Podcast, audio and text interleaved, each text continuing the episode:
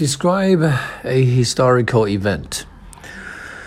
Well, when it comes to the event, um, I'd like to describe the Great Leap Forward, which is one of the worst things that happened in the history of China.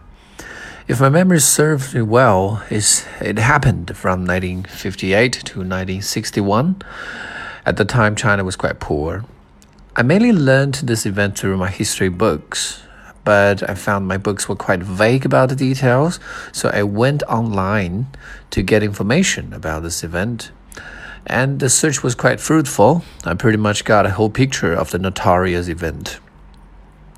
This event was led by President Mao Zedong, who was at the time the president of China, and he decided to initiate this event because he paid a visit to Soviet Union and thought China could catch up with the Western world in no time.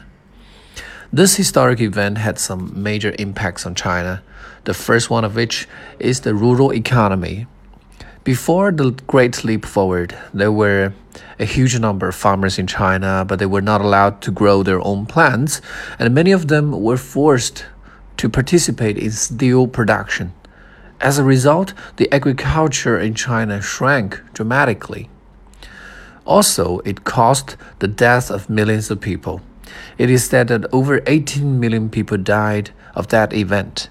In some parts of the country, many villages simply disappeared. My grandpa actually experienced the horror of the event, and he told me that it was totally unimaginable. Thankfully, after the event, the leaders of China realized that they made a huge mistake and decided to bring the economy back to the right track. And that's the event I'd like to share with you. 最新的雅思口语题库已经发布，包括了 Part One、Part Two、Part Three 所有的更新。嗯，最新的这个口语的答案的文本也已经马上就要制制作完毕，将在一月八号左右开始发货。